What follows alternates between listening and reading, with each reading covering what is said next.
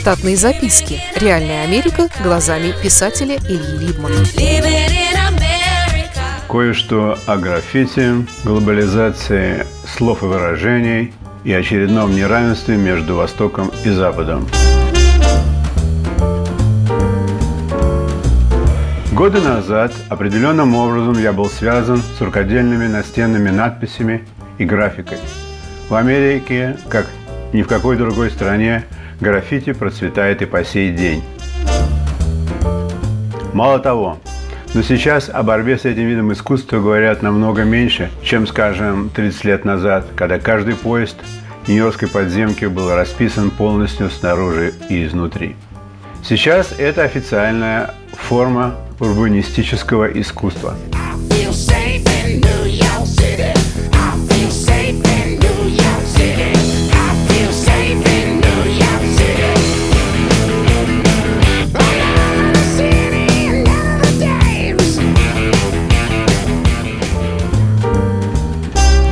Тогда отмывать граффити с поверхности вагонов не имело смысла, а перекраска стоила значительных денег.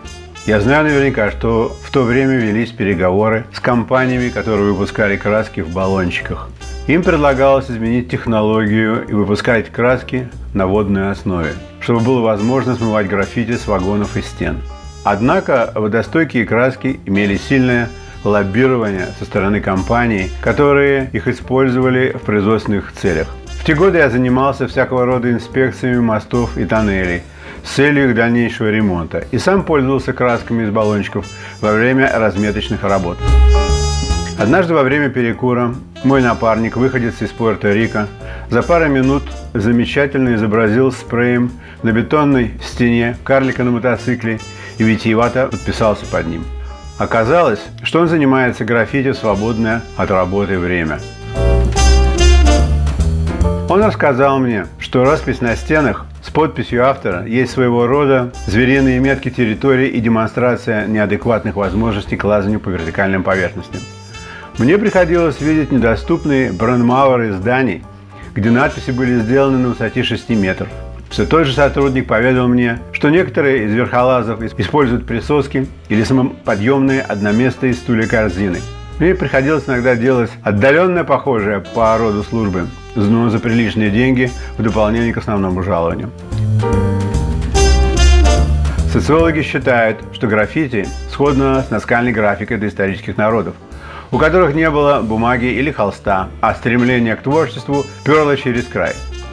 В конце концов, крашеные вагоны подземки поизносились, так что их пришлось заменить на новые – и как раз примерно к этому времени граффити было признано как одна из форм искусства, мастерам которого было сказано по-хорошему и в последний раз, чтобы они не пачкали вагонов, а иначе могут быть оштрафованы и пойдут в тюрьму. Кроме того, стали официально проводить всякие граффити-конкурсы с денежными призами победителям. Хочу отметить, что в Штатах, в жилых зданиях, в кабинах лифтов рисунков и надписей значительно меньше, чем в Питере, пер капита. Количество надписей стационарных общественных туалетах Нью-Йорка соизмеримо с питерскими, но вследствие глобализации питерские теперь двуязычны. Интересно заметить, что русские люди предпочитают выражаться матерно на стенах лифтов по-английски, потому что они не понимают до конца, что, скажем, выражение «fuck you» может просто указывать на нежелание продолжать разговор на предложенную тему.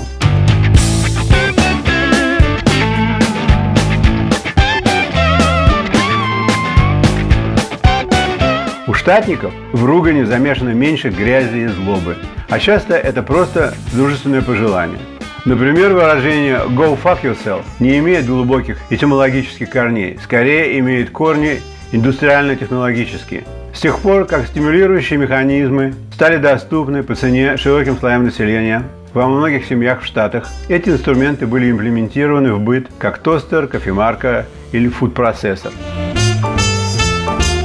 Первоначально выражение не имело негативной коннотации, а причина образовалась в субботние и воскресные часы, когда мужчина предпочитал смотреть по телевизору спортивные программы и не хотел заниматься дневным сексом. Таким образом, муж просто советовал жене пойти помастурбировать самостоятельно.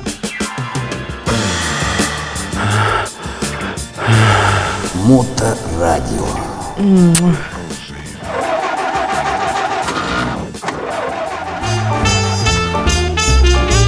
Мы совершенно уверены в позитивности пропозиции «go fuck yourself», потому что в противном случае мужчина бы просто сказал прохладный «fuck off», что приблизительно соответствует русскому «отвали». Наличие стимуляторов в семье среднего достатка позволяло расширить горизонты возможного и обогатило бытовой лексикон. В России религия и идеология никогда особенно искусственную стимуляцию не поощряли, а произведения искусства, отображающие анонизм и мастурбацию, хранились в запасниках за семью замками. И женщины, натурально, не могли перенять опыт доисторических ацтеков с площадками маиса или венецианских модниц, утилизирующих мастерски выполненные флаконы для духов. Русские бытовые технологии, по моим данным, не имели бытовых моделей женских стимуляторов во второй половине прошлого века. Но их отсутствие не модернизировало разговорную речь в том направлении.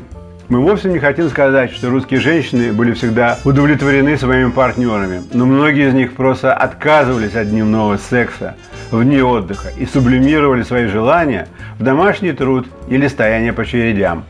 Мужчины, правда, не смотрели спортивные программы, а тоже были чем-то заняты. Иначе говоря, даже если бы стимуляторы были бы доступны, то до дневного секса дело все равно бы не дошло, потому что все были заняты другим. И не было достаточно спортивных программ по телевидению в дневное время. Папа, мама и я, спортивная семья, спортивной программой можно считать только нарицательно. Поэтому и фразу «go fuck yourself» под правильным значением никогда не была адаптирована русской культурной речью. Историческая справка. Первые вибраторы были заведены в Россию в конце 60-х годов американскими студентами и ценились среди форцовщиков в зависимости от источников питания на уровне модельной обуви, пары джинс или предметов электроники. Штатные записки. Реальная Америка глазами писателя Ильи Либмана. Читайте книги русского писателя современной Америки Ильи Либмана. В них живо и не скучно описываются нестандартные ситуации, происходившие с бывшими гражданами Советского Союза на фоне американского урбанистического ландшафта. Повести «Алиса» с Райкой, «Второе дыхание», «Время апельсина» и «Малыш 21 века» можно приобрести в интернет-магазине Литрес или на сайте писателя читаливы.ру.